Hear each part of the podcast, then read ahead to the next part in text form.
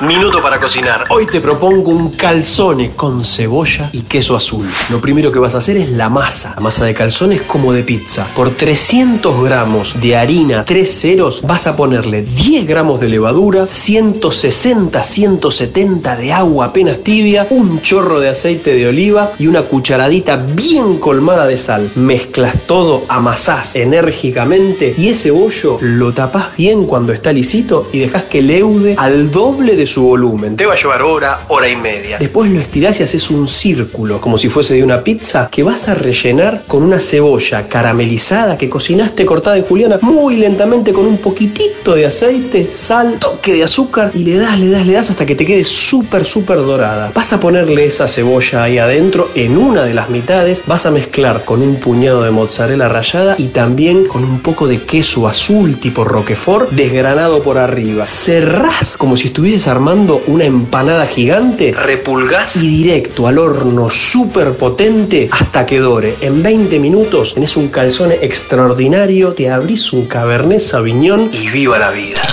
El minuto para cocinar se disfruta más con un rico vino alambrado de Bodega Santa Julia. Pasaron cosas.